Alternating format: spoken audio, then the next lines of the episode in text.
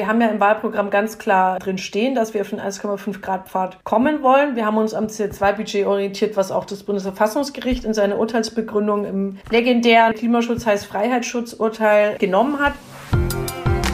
Klima und wir. Wegweiser in eine nachhaltige Zukunft.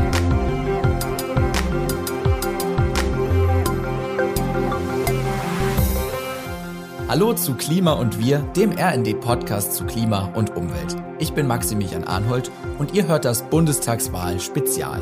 In diesen Wochen rede ich mit KlimaspitzenpolitikerInnen aller Parteien im Deutschen Bundestag. Darüber, was sie fürs Klima erreichen wollen und vor allem wie. In den letzten Folgen waren das schon Linke, FDP, SPD und AfD. Hört da gerne nochmal rein, wenn ihr eine der Folgen verpasst habt. Jetzt schauen wir uns das Parteiprogramm von den Grünen an ich freue mich, dass ihr mit dabei seid. Viel Spaß beim Hören. Die Klimaanalyse von Klima und Wir nähert sich der Zielgeraden. Wir haben bis auf zwei Parteien alle gecheckt. Heute ist die Partei dran, die wohl am meisten mit dem Klimathema assoziiert wird. Bündnis 90, die Grünen. Ich spreche nun mit Lisa Badum. Sie ist Bundestagsabgeordnete aus dem Wahlkreis Bamberg in Bayern und Sprecherin für Klimapolitik der Grünen Bundestagsfraktion.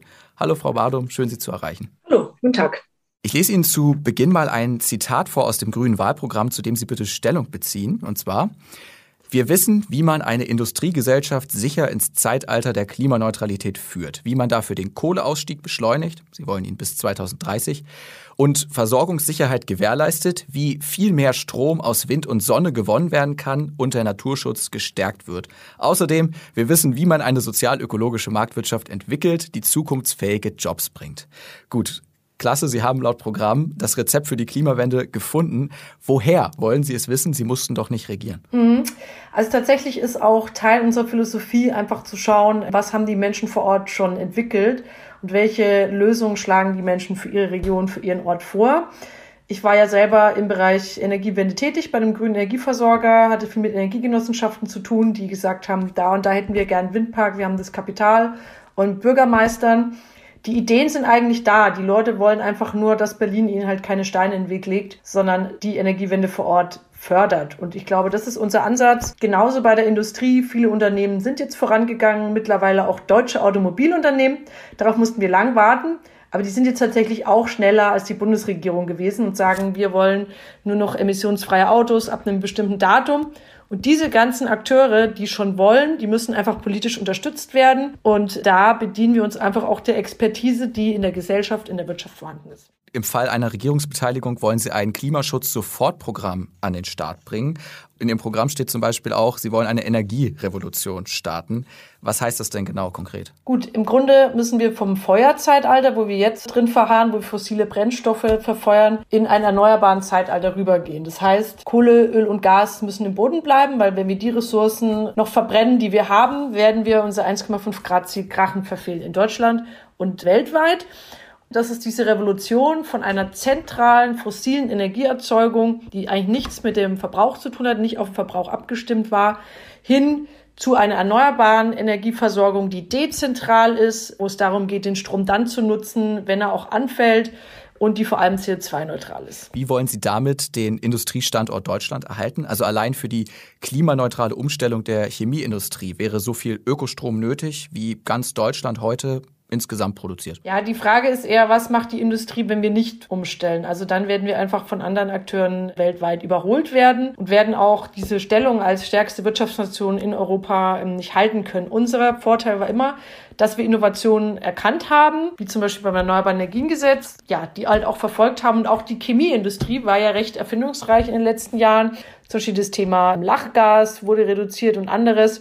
BASF hat ja jetzt auch vor, sich selbst durch einen Windpark zu versorgen. Ähm, also ich glaube, es geht einfach darum, der Industrie auch die Chance zu geben, selbst in die erneuerbaren Energienprojekte einzusteigen, zum einen, und mit Ökostromverträgen dafür zu sorgen, dass sie den Strom zu einem guten Preis bekommen, aber eben Ökostrom. Also Strom muss dann billig sein, wenn er in großen Teilen im Netz verfügbar ist, wenn wir eben zum Beispiel eine große Solarerzeugung haben dann kann die Industrie den auch gut nutzen. Wenn wir allerdings nichts tun, dann werden wir sehr, sehr teuren Kohlestrom haben. Ist schon jetzt im Emissionshandel sind die Kohlekraftwerke kaum mehr wettbewerbsfähig.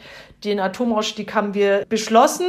Und dann sieht es für die Industrie ziemlich düster aus. Dann würde der Strom ausgehen. Deswegen sagen jetzt auch die meisten Industrieunternehmen, lassen Sie uns bitte erneuerbare Energien ausbauen, damit der Industriestandort auch gesichert werden kann. Ja, es gibt natürlich auch gute Gründe dafür, dass die Energiewende unausweichlich ist. Aber da ziehen eben auch nicht alle Länder mit. Und wie wollen Sie verhindern, Stand jetzt, dass erfolgreiche Firmen hier in Deutschland, dass die durch die strengen Klimaschutzvorgaben einfach abwandern und dann sagen, na gut, hier müssen wir mehr bezahlen, dann machen wir unsere Produktion anderswo. Zum Beispiel in Nachbarländern, wo wir diese CO2-Preise nicht bezahlen müssen. Ja, wir haben ja einen europäischen Binnenmarkt und wir haben die Klimaschutzziele auch europäisch beschlossen, minus 55 Prozent bis 2030. Und die EU ist tatsächlich Deutschland voraus. Die hat schon zwölf Gesetzesvorschläge vorgelegt, wo sie im Detail durchexerziert vom Emissionshandel zu den Pkw-Flottengrenzwerten bis zur erneuerbaren Richtlinie. Wie schaffen wir es, dieses CO2 einzusparen? Das heißt, es ist eine Sache, die wir gemeinsam mit unseren europäischen Partnern verhandeln. Und dann ist es eben so, dass ähm, wir als starker Binnenmarkt dann auch sagen, wenn zum Beispiel nicht grüner Stahl, sondern schmutziger Stahl nach Deutschland importiert werden soll, da geben, gibt es einen Zoll drauf. Das wird dann einfach teurer. Da schützen wir sozusagen auch die klimaneutrale Industrie bei uns. Und wir wollen ja eben auch Klimaverträge schließen. Das heißt, solange es noch nicht ganz so wettbewerbsfähig ist, eben beispielsweise diesen grünen Stahl herzustellen, bekommt die Industrie so eine Art EEG, bekommt diese Differenz bezahlt. Wenn das dann aber wettbewerbsfähig ist, muss ich es auch zurückzahlen. Und dieses Abwanderungsargument, es fällt mir ein bisschen schwer, ja, manchmal das noch nachzuvollziehen. Weil am Ende des Tages hat man ja doch immer gesehen, dass Deutschland mit dem hochqualifizierten Personal, was wir haben, mit der Infrastruktur, übrigens auch im Strombereich eine sehr gute Infrastruktur, äh, mit der Netzversorgung und so weiter, dann ja doch immer wieder ein guter Standort für viele Firmen ist und man jetzt vielleicht doch nicht Interesse hat, sich in China dem ähm, Staatskapitalismus zu unterwerfen und dort eine Firma aufzumachen. Also ich glaube, ja, wir müssen schauen, dass Unternehmen wettbewerbsfähig bleiben. Ich glaube, es gibt auch jetzt schon viele Vorteile in unserem Standort, über die auch nicht genug geredet wird. Aber neben Carbon Leakage, also dem, was Sie angesprochen haben, sozusagen Klimaschutzgründen müssen Unternehmen gehen, gibt es auch die Gefahr des Green Leakage dass wir eben einfach den Anschluss verlieren weltweit, weil die Technologien woanders entwickelt werden. Und da müssen wir einfach überlegen, welche Gefahr ist da aktuell die größere. Ja, nichtsdestotrotz brauchen wir einen großen, einen enormen Zubau an den erneuerbaren Energien. Und was steht da jetzt konkret in Ihrem Sofortprogramm drin? Wie wollen Sie zum Beispiel die Windenergie ausbauen, die ja auch durchaus umstritten ist in der Bevölkerung. Das ist richtig und ähm, es ist aber auch leider so, dass es von politischer Ebene häufig nicht unterstützt wurde, die Windenergie, zum Beispiel bei uns in Bayern, die Staatsregierung selber mobil gemacht hat, dann ist es natürlich ein bisschen schwierig, auch Leute vor Ort zu motivieren. Wir möchten, dass alle Bundesländer sich an der Energiewende beteiligen oder anders gesagt, alle auch profitieren von der Wertschöpfung.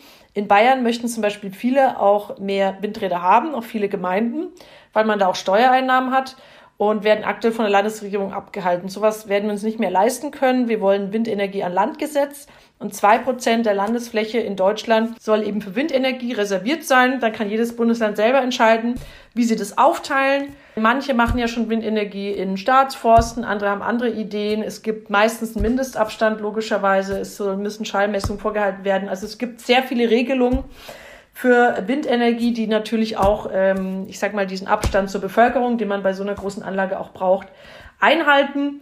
Aber es muss klar sein, eine gewisse Landesfläche ist für die Energiewende reserviert.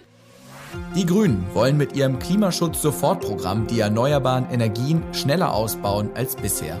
Bei der Solarenergie sollen die Ausbauziele für 2022 auf 12 Gigawatt pro Jahr und beim Wind an Land auf 6 Gigawatt erhöht werden, um sie im Weiteren gegenüber dem heutigen Stand zu verdreifachen. Solar soll auf Dächern zum Standard werden beim Neubau, öffentlichen und Gewerbegebäuden und bei umfangreichen Sanierungen. Eine solche Solarpflicht verankern wir im Gebäudeenergiegesetz, heißt es. Wie die Grünen zur Windkraft in der Fläche stehen, haben wir schon gehört, 2%. Ein ambitioniertes und umstrittenes Ziel. Was muss dafür nach Ihren Vorstellungen geschehen, um Hindernisse zu bewältigen? Wir haben ganz viel Stau in den Planungs- und Genehmigungsbehörden bei den Landratsämtern. Die sind völlig überlastet. Deswegen dauert es drei bis vier Jahre aktuell bis teilweise bis ein Windpark ans Netz geht. Diese Planungsbehörden müssen wir stärken, da auch die Landratsämter entlasten, mehr auf Landesenergiebehörden übergehen. Und zum Beispiel im Thema Artenschutz gibt es noch keine bundeseinheitliche Regelung wie beim Schall. Wir brauchen eine bundeseinheitliche TA-Artenschutz. Ähm, Stichwort nicht äh, Individuenschutz beim Vogel, sondern Populationsschutz. Das sind alles so Punkte. Aber es geht auch weiter bis zur Flugsicherung. Wir haben eine altmodische Art der Flugsicherung, ähm, sodass im Umkreis da nichts gebaut werden kann. Also Sie sehen, die Hindernisse sind sehr viele und haben sich ähm, aufgetürmt. Und letzter Punkt vielleicht noch zu den Windkraftgegnern weil es ist mhm. mir auch wichtig. Diese Windkraftgegner werden ja häufig unterstützt von bundesweiten Vereinigungen wie Vernunftkraft e.V. Also eine der wesentlichen äh, Figuren bei Vernunftkraft ist im Wirtschaftsministerium tätig. Wir wissen, dass an Vereine Geld fließen, angebliche Naturschutzvereine, die dann für den Naturschutz vor Ort gegen Windkraftanlagen klagen. Also es gibt ganz viel Geld für Anti-Wind-Bewegungen. Das ist kein Zufall, dass die so stark sind. Und diese Verbindung müssen wir einfach kappen und die wird es in der grünen Regierung so nicht mehr geben. Ja, nichtsdestotrotz ist es schon ein Widerspruch. Also die schnelle Ökowende wird durchaus häufig von NaturschützerInnen gebremst, weil eben Vögel in Windräder fliegen oder Biotope dafür zerstört werden, wo bestimmte Amphibien, Insekten und so weiter leben. Wie Sie das auflösen wollen, haben Sie schon erläutert, aber ich ein bisschen darauf hinaus will, sind auch die verschiedenen Gruppen. Früher hat man das in Ihrer Partei mal Realos und Fundis genannt. Heute gesellt sich da noch jemand zu, die sogenannten 1,5 Grad Ultras, nenne ich sie mal. Fridays for Future Aktivisti die bei ihnen kandidieren, auch Jakob Blasel zum Beispiel. Und viele dieser Aktivistinnen und Aktivisten kritisieren, ihr Programm sei ja überhaupt nicht vereinbar mit Paris. Es ist nicht 1,5 Grad kompatibel. Warum ist das so? Und wieso wollen Sie Klimaneutralität auch erst 2040 erreichen, wo doch die Wissenschaft sagt, das wäre eigentlich zu spät? Nee, also ähm, wir sagen, wir wollen 2035 100 Prozent erneuerbare Energien haben und in den nächsten 20 Jahren klimaneutral sein. Wie genau, das kann man dann noch ein bisschen der Interpretation überlassen. Also ganz so ist nicht. Jakob Glasel hat explizit das Programm gelobt in einem Spiegel-Interview. Also er ist sehr zufrieden damit. Von daher kann ich das jetzt nicht ganz nachvollziehen. Und wir haben ja auch über 900 Änderungsanträge gehabt, die zum großen Teil übernommen wurden und dieses Programm noch ambitionierter gemacht haben was natürlich auch nötig war. Also wir haben uns immer gerieben in der Partei wir reiben uns und wir sind auch im Austausch mit der Klimabewegung und wir brauchen das auch. Wir werden aber nicht in jedem Punkt auf einen Nenner kommen, weil die Rollen einfach unterschiedlich sind. Das ist genauso, wenn ich als parlamentarische Beobachterin im Hambacher Wald, im Danneröder Wald und so weiter vor Ort bin, ist meine Rolle eine andere als neutrale parlamentarische Beobachterin, als die der Aktivistinnen vor Ort, ist meine Rolle als Abgeordnete eine andere. Und genauso ist es natürlich bei Klimaaktivistinnen, die ins Parlament wechseln, dass sich die Arbeitsbeschreibungen ein Stück weit ändern. Aber wir brauchen dieses Zusammenspiel von jedem, der auf seiner Ebene das Nötige tut, um den Wandel voranzutreiben, der Stachel im Fleisch von uns ist und selbstverständlich auch bei den anderen Parteien. Das brauchen wir und die Zusammenarbeit verläuft aus meiner Sicht sehr produktiv. Okay, aber natürlich sind die Grünen schon die erste Partei, die nah dran ist an Fridays for Future. Und wie, wie wollen Sie denn dieser Klimabewegung Hoffnung geben, wenn Sie sagen, okay, 1,5 Grad, wissen wir nicht, ob das reicht. Wie geben Sie diesen jungen Menschen Hoffnung? Naja, wir haben ja im Wahlprogramm ganz klar drin stehen, dass wir auf den 1,5 Grad Pfad kommen wollen. Wir haben uns am CO2-Budget orientiert, was auch das Bundesverfassungsgericht in seiner Urteilsbegründung im legendären Klimaschutz heißt Freiheitsschutzurteil genommen hat. Und innerhalb Fridays for Future gibt es ja auch unterschiedliche Auffassungen, welches CO2-Budget denn jetzt genau. Da geht es ja auch um Wahrscheinlichkeiten, die berechnet werden. Es geht auch darum, ähm, das Konzept habe ich auch stark mitgeprägt, Klimapartnerschaften. Also wie schaffen wir es weltweit in Partnerschaft mit anderen großen Emittenten, die aber ambitioniert sind, noch nicht die Möglichkeiten haben, wie zum Beispiel Indien, haben wir untersucht, Äthiopien, Südafrika, auf einen 1,5 Grad Pfad zu kommen und damit zusätzlich noch einzusparen über unser nationales CO2-Budget hinaus. Also das Programm ist hier sehr ambitioniert. Wir haben sehr viele Ideen und ich weiß, dass es innerhalb Fridays for Future da auch unterschiedlichste Strömungen gibt, die sagen, das reicht oder das reicht nicht. Wir wissen aber, was bei einem Sofortprogramm nötig ist. Wir wissen, dass wir sehr, sehr schnell eine CO2-Reduktion brauchen, dass wir eine größtmögliche Mehrheit für CO2-Reduktion brauchen. Und das sind wir absolut auf einem Stand und auf einem Nenner. Hm. Sie wollen in einer möglichen künftigen Regierung das Pariser Klimaabkommen in den Mittelpunkt stellen, ihr Handeln am 1,5 Grad Ziel ausrichten, das haben Sie gesagt. Dafür soll es nach Ihren Vorstellungen ein Klimaschutzministerium geben mit einem Vetorecht auf Gesetze. Das Vetorecht für Gesetzesvorhaben der Ministerien, das liegt bisher eigentlich im Kanzleramt aus guten Gründen. Da gibt es die Richtlinienkompetenz, um handlungsfähig zu bleiben. Ist das ein Wahlkampfgag oder wollen Sie die Autonomie der Ministerien in der Gewaltenteilung aushebeln? Naja, also was damit gemeint ist, das kennt man ja auch von Joe Biden jetzt mittlerweile, ist einfach der All-Government-Approach. Das heißt, nicht nur das Umweltministerium ist für Klimaschutz zuständig, was 0,4 Prozent des Bundesbudgets verwaltet. Ist einfach ein Witz zu sagen, dieses Ministerium allein ist für Klimaschutz zuständig, sondern jedes andere Ministerium muss liefern. Und das ist das, was wir damit meinen, weil es bringt uns nichts, wenn ja im Umweltministerium hehre Ziele vorherrschen, aber Herr Scheuer einen Bundesverkehrswegeplan verabschiedet, der völlig diesen Klimazielen von 2030 entgegenläuft. Und das müssen wir in eine Linie bringen und das ist im Klimaschutzgesetz eigentlich auch schon angelegt weil da schon drin steht, dass Gesetzesvorhaben des Bundes einem Klimacheck unterzogen werden sollen. Es macht ja auch Sinn. Also es macht keinen Sinn, Klimaziele zu verabschieden und gleichzeitig ein Gesetzespaket für die nächsten zehn Jahre, wo man sagt, der individuelle Verkehr, fossile Individualverkehr wird steigen. So, das werden Sie mir ja zustimmen. Das ist einfach nicht logisch. Und diese Logik wollen wir wiederherstellen. Das werden wir dann, ähm, ich meine, Fell des Bären kann man erst auch wirklich erlegen, wenn er äh, erjagt ist. Ähm, wir, wir machen jetzt Wahlkampf und wir werden dann ähm, versuchen, in möglichen Verhandlungen da einfach zu vereinbaren, dass alle Ministerien ihre ja, Verantwortlichkeiten wahrnehmen. Sie haben jetzt den Verkehrsbereich angesprochen. Wie wollen Sie denn die Mobilitätswende vollziehen? Was steht da in Ihrem Programm? Gut, Mobilitätswende ist zuerst mal vor allem nicht nur eine Antriebswende. Das ist das, was in Deutschland wahnsinnig viel diskutiert wird, aber das ist eigentlich der leichtere Teil sondern es geht ja wirklich darum, dass weniger Menschen aufs Auto angewiesen sind. Gerade im ländlichen Raum, wo man sagt, ich muss teilweise zwei, drei Autos vorhalten, äh, weil anders fühle ich mich nicht sicher. So, das können wir uns nicht mehr leisten. Ähm, für die Menschen, die die Kosten haben, klimamäßig sowieso und volkswirtschaftlich auch. Das heißt, es geht darum, mehr Möglichkeiten, Optionen ähm, zu bieten für Menschen ohne Auto unterwegs zu sein. Und das muss sich auch wirtschaftlich lohnen. Wir haben ja in den letzten Jahren sind die Ticketspreise im ÖPNV viel stärker gestiegen, um 16 Prozent als im Individualverkehr. Ähm, da war es um 4 Prozent, also mit dem Auto unterwegs sein. Und dann ist es einfach kein Anreiz, umzusteigen. Also von daher mehr Alternativen und es muss attraktiver sein, das Klima zu schützen und so eben anders mobil zu sein. Das ist unser wesentlicher Punkt. Und dann geht es natürlich auch darum, Gelder umzuleiten. Ich habe gesagt, es muss attraktiver werden. Dann fragt man sich, naja, wer soll das denn alles bezahlen?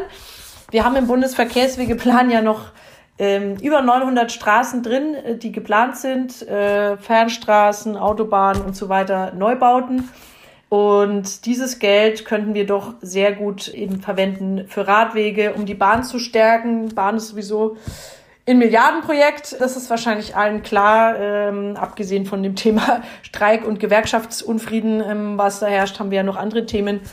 Und so muss es einfach umgeschichtet werden. Ja, ich lese auch in Ihrem Programm das Verbrenner aus für 2030. Und der Anteil von E-Autos soll bis 2030 auf mindestens 15 Millionen Fahrzeuge erhöht werden. Wie wollen Sie das schaffen und der Automobilindustrie vermitteln? Naja, die Autoindustrie ist ja selbst äh, lange auf den Zug aufgesprungen. Also VW ähm, hat ja eh gesagt, sie gehen auf Elektro. Mittlerweile auch Audi sagen, Verbrenner aus 2025. Daimler hat sich jetzt angeschlossen. Also alle großen Konzerne gehen diesen Weg und zwar auch ganz einfach deswegen, weil die EU über die Flottengrenzwerte ja sowieso schon vorschreibt, dass eine gewisse Anzahl Elektroautos hergestellt werden müssen. Ja, also die EU hat da das vorgeschrieben oder das gemacht, wozu die Bundesregierung nicht in der Lage war. Aber es hat auf jeden Fall gewirkt. Das heißt, die Industrie ist auf diesem Weg. Jetzt liegt es an uns, nicht noch Prämien für Hybride zum Beispiel auszugeben, weil das ist natürlich toll für die Autoindustrie, eine Zeit lang noch zu sagen, ich verkaufe ein Auto, wo ein Elektro- und ein Verbrennermotor ist, dann muss ich ja viel mehr Teile produzieren. Das ist wirklich super, aber das ist volkswirtschaftlich unsinnig. Wenn ich elektrisch fahren will, dann kann ich ein Elektroauto kaufen und dann brauche ich auch kein Hybrid. Und das sind so Dinge, die könnten wir politisch anders steuern und andere Anreize setzen und dann diesen Weg, auf den sich die Autoindustrie schon begeben hat, einfach noch bestärken. Und letzter Punkt vielleicht noch das Thema Autozulieferer ist auch sehr wichtig, weil die werden häufig vergessen. Die sind abhängig von den großen Konzernentscheidungen. Die sind natürlich auch Leidtragende der ja, sehr unsicheren Politik der Bundesregierung in den letzten Jahren, wo man ähm, keine Rahmenvorgaben gemacht hat. Und es ist wichtig, hier halt Umqualifizierung zu fördern, zum Beispiel den Qualifizierungskurzarbeitergeld, Transformationsfonds für die Region aufzulegen. Ich komme selber aus einer Autoregion. Ich beschäftige mich jeden Tag mit dem Thema. Wir haben 20.000 Arbeitsplätze in diesem Bereich in Stadt und Landkreis allein in Bamberg. Wie wir in Zukunft es schaffen, dass Unternehmen vielleicht auch andere Produkte entwickeln, in andere Bereiche gehen, welche Themen werden für uns vor Ort noch relevant sein in der Mobilitätsbranche und müssen die Leute eben jetzt von Mechaniker zu Mechatroniker umgebildet werden oder sind es ganz andere Berufe, die jetzt relevant sind? So, das sind die Fragen, ähm, die jetzt anstehen und wo wir der Autoindustrie auch ein Angebot machen müssen. Ja, sprechen wir mal ein bisschen allgemeiner über Ihr Klimaschutzprogramm. Wie, mit welchen Worten würden Sie es denn selbst beschreiben? Halt durch Veränderung. Also wir wollen das schützen, was uns lieb ist indem wir die Weichen anders stellen. Hm. Also was ist der Schwerpunkt? Sind es, ist es Ordnungsrecht? Sind es Verbote? Sind es marktwirtschaftliche Mechanismen wie Anreize? Ich frage auch deswegen, weil Sie werden es kennen, die Grünen ja vor allem in liberal-konservativen und auch rechten Kreisen so als die Verbotspartei gelten. Es gibt die AfD-nahe Schmutzkampagne mit Großplakaten in über 50 Städten. Da waren dann so Begriffe zu lesen wie Klimasozialismus und Ökodiktatur. Es wurde auch von anderen Parteien kritisiert, ja, aber das haben ganz viele Leute gesehen. Was sagen Sie zu diesem Vorwurf, der da erhoben wird? Ich wundere mich erstmal, dass der Plakate, ähm, also dass der Werbeträger Ströer so eine Kampagne mitmacht, finde ich unmöglich. Aber jetzt zu Ihrer Frage. Wir haben tatsächlich einen Instrumentenmix. So, das ist die Sache bei uns. Wir sagen, wir brauchen Preis, wegen CO2-Preis. Wir brauchen Gesetze für die Unternehmen. Das wäre eben sowas wie die CO2-Flottengrenzwerte, weil wenn die Unternehmen keine E-Autos produzieren, kann sie eben auch niemand fahren. Und wir brauchen Anreize, und das ist gerade beim Thema Wärmewende für Menschen, die ihr Haus sanieren, dass äh, das ein bisschen teurer wird, da die Heizung auszubauen, ist uns auch klar. Also das muss entsprechend gefördert sein. Und dieser Instrumentenmix, da können wir wirklich nichts auslassen, weil wir alle Anstrengungen brauchen. Ähm, damit kommen wir dann auf den Weg. Ja, und der Weg, der soll sie ins Kanzleramt führen, der soll sie zum Regieren bringen, vor allen Dingen erstmal. Ich erlebe da so auf zwei Seiten ein bisschen Widerspruch. Haben Sie sich nicht getraut, ein ganz so hartes Programm zu schreiben, wie zum Beispiel die Linken, die sagen, ein Flugverbot, knallhart. Bei Ihnen steht drin, ja, Inlandsflüge wollen wir überflüssig machen bis 2030. Und auf der anderen Seite gäbe es ganz viel Konfliktpotenzial, wenn es zu Schwarz-Grün käme, zum Beispiel beim Tempolimit. Sie fordern da sehr klar 130 kmh, in Städten und Ballungsgebieten sogar 120.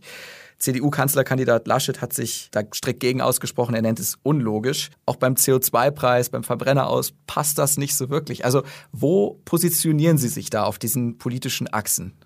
Härter wäre nicht gegangen, aber irgendwie bei manchen Überschneidungen. Gut, jetzt, äh, da widersprechen Sie sich ja auch ein bisschen, weil Sie einerseits sagen, es wäre zu wenig ehrgeizig und ähm, dann doch wieder zu ehrgeizig. Nee, ich gebe die Frage weiter. Ich glaube, das ist etwas, was sich viele Wählerinnen und Wähler fragen. Also da, da ist einfach so diese Verortung nicht ganz klar. Wollen wir es jetzt so ganz hart machen? Die Linken sind dann irgendwie doch noch härter? Oder wollen wir uns Union, SPD annähern? Da überschneidet man sich aber auch nicht so richtig. Also ich will das einfach weitergeben. Naja, also wir nähern uns niemandem an, sondern wir machen ein Programm und schauen, wie wir auf den 1,5 Grad Pfad kommen, weil mit der Klimakrise verhandelt man nicht und da muss man die entsprechenden Maßnahmen angehen. Und das bedeutet, dass wir die nächsten zehn Jahre noch Zeit haben, das Ruder rumzureißen und dann ist es einfach vorbei.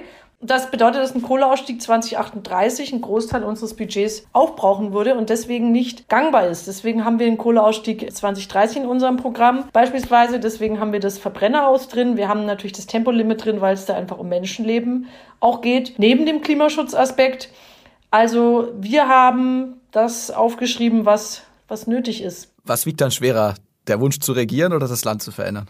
Wer, wer regiert. Ähm, und wenn wir von der kleinsten Klimaschutzpartei im Parlament zur größten Partei werden, werden wir Chancen haben, das Land zu verändern, aber eben nicht zum Selbstzweck, sondern das Land verändern, damit es am Ende ein krisenfesteres Land ist, damit es stabiler ist. Eigentlich haben die Grünen ja aktuell auch die allerbesten Voraussetzungen bei den WählerInnen zu punkten. Zum einen gibt es da die Flutkatastrophe und Starkregenfälle, die dazu geführt haben, treten ja durch die Klimakrise häufiger und auch intensiver auf die verheerenden Waldbrände, die wir erleben in Südeuropa, dann der IPCC-Bericht, Sie haben ihn auch angesprochen, der uns sagt, 1,5 Grad ist nach Stand der Wissenschaft wohl schon 2030 erreicht. Und es setzt ja auch im Grunde keine andere Partei so auf den Klimaschutz wie Sie. Nur irgendwie kommt es ja beim Wahlvolk noch nicht so richtig an. Die SPD hat sie jetzt in Umfragen erstmals überholt, die CDU liegt weiter vor. Wie erklären Sie sich das? Naja, das ist ja das Schöne an der Demokratie, dass wir einen offenen Wettbewerb haben. Wir haben keinen Amtsinhaber, keine Amtsinhaberin. Und jetzt gilt es eben, die letzten Wochen noch zu nutzen und davon zu überzeugen, was unterscheidet uns von den anderen. Und ich glaube, es ist ganz klar die Veränderungsagenda, zu sagen, wir warten nicht ab, bis wir in die nächste Katastrophe schlittern, das nächste Hochwasser, in die nächste Dürre, sondern wir machen vorher was. Wir machen vorher Klimaanpassung, wir schützen die Menschen und vor allem, wir nehmen Klimaschutz einfach ernst, weil es auf jedes Zehntel Grad ankommt. Ich denke, viele Menschen wissen und sehen, dass diese Katastrophen besser gemanagt werden können und zwar schon im Vorfeld. Und wenn wir alles, was wir im Nachhinein immer reinstecken, um die zu bewältigen, in unsere Vorsorge stecken würden, wären wir, glaube ich, alle besser drin. Ein Grund, den Sie jetzt nicht formuliert haben, der auch weggeht von der reinen Klimaschutzagenda, aber der sind sicherlich auch die Plagiatsvorwürfe an Annalena Baerbock in ihrem Buch, die falschen Angaben in ihrem Lebenslauf zum Wahlkampfauftakt. Sie kämpfen jetzt erstmals um die politische Führung in diesem Land, inhaltlich und personell. Hätten Sie sich persönlich rückblickend dann doch lieber Robert Habeck gewünscht als Kanzlerkandidaten? Ja, also äh, da möchte ich gerne Annalena Baerbock zitieren, ähm, die auch neulich in einem Interview gesagt hat, es war zu erwarten, dass dieser Wahlkampf hart wird, so wie es immer hart wird, wenn es um wirkliche Veränderung geht. Deswegen werden wir auch so stark von allen Seiten bekämpft, weil da natürlich auch Pfründe gefährdet sind von den Leuten, die auf unser aller Kosten CO2 in die Atmosphäre einfach kostenlos abgeben, äh, wie große Konzerne und andere. Es ist klar, dass da Widerstand kommt und dieser Widerstand hätte jeden Kandidaten, jede Kandidatin getroffen. Aber das Tolle ist, ähm, dass man sich ja gar nicht entscheiden muss, weil die beiden ja ein Team sind und weil Robert Habeck ja weiterhin und auch nach der Wahl eine wichtige Rolle spielen wird, zusammen mit Annalena Baerbock. Ich habe noch mal zwei persönliche Fragen. Also erstmal die letzte Klimasprecherin der Grünen, das sind jetzt Sie. Die letzte Klimasprecherin, die hieß Annalena Baerbock, die jetzige Kanzlerkandidatin. Was sagt das über Ihre eigenen Ambitionen aus? Ja, ich fühlte mich natürlich sehr geehrt, äh, dieses Amt von Annalena Baerbock zu übernehmen und auch als neue Abgeordnete das zu übernehmen und es ist natürlich ein großer Ansporn, zusammen auch mit den vielen neuen Abgeordneten aus der Klimabewegung, jungen Abgeordneten jetzt im Team weiterzumachen und ja, vor allem einige Forderungen der Klimabewegung wirklich erfüllen zu können, weil wir nicht mehr die kleinste Partei im Parlament sind. Das war wirklich bitter zu sehen. Zum Beispiel die Milliarden an die Kohlekonzerne beschlossen wurden. Sowas möchte ich nicht mehr erleben.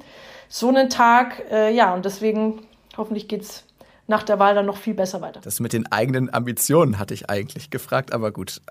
Ähm, wie gesagt, ich freue mich über die Ehre, ähm, als, als klimapolitische okay. Sprecherin bei den Grünen tätig zu sein und äh, ich werde weiter dran arbeiten. Freue mich drauf. Was bedeutet Klimaschutz denn für Sie persönlich? Und wenn ich vielleicht gleich noch eine zweite Frage anschließen darf, die sich vielleicht wieder allgemeiner auf die Grünen und das Programm bezieht kann Klimaschutz ohne Suffizienz, ohne Verzicht auskommen? Ja, ich glaube tatsächlich, wir brauchen einen neuen Begriff von Wohlstand und von Lebensqualität, weil wir aktuell sehr häufig sagen, Lebensqualität ist Komfort, ist vielleicht möglichst wenig Bewegung ähm, oder möglichst wenig ändern. Ich denke, dass tatsächlich in dieser Änderung für uns alle eine Chance liegt, wenn wir eben zum Beispiel uns nicht mehr alle ein Auto leisten müssen oder wenn wir das Schäuferler, das ist bei uns in Franken eben die, die Schweineschulter, dann wissen wir, können die essen und es ist nicht aus schlechten Bedingungen. Das Tier hat gut gelebt, weil die Agrarsubventionen anders geleitet werden.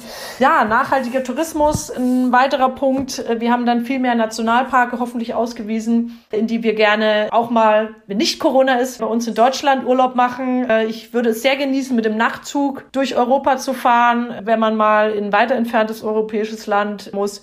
Ich fände es sehr schön, wenn die Städte nicht mehr dieses Gedränge zwischen Radfahrer, Fußgänger und Auto ist, wo die Sicherheit von Kindern gefährdet ist und wo jeder eigentlich unzufrieden ist, also jeder Verkehrsteilnehmer, egal in welchem Gefährt er oder sie sitzt, zu sagen, nee, da gibt's grüne Plätze, da gibt's Shared Spaces für alle und diesen öffentlichen Raum einfach anders aufteilen.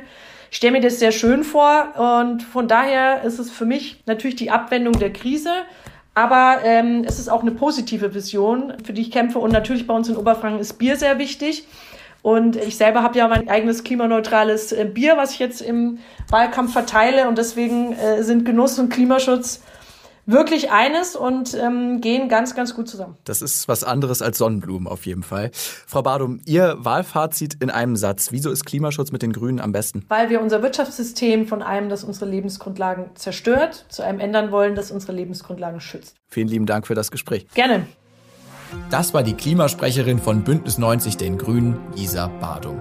Tja, Klimaschutz als Heimspiel für die Ökopartei, was meint ihr? Werden die Grünen die Klimakrise für sich nutzen können und mit ihren Ideen die Klimawende einleiten?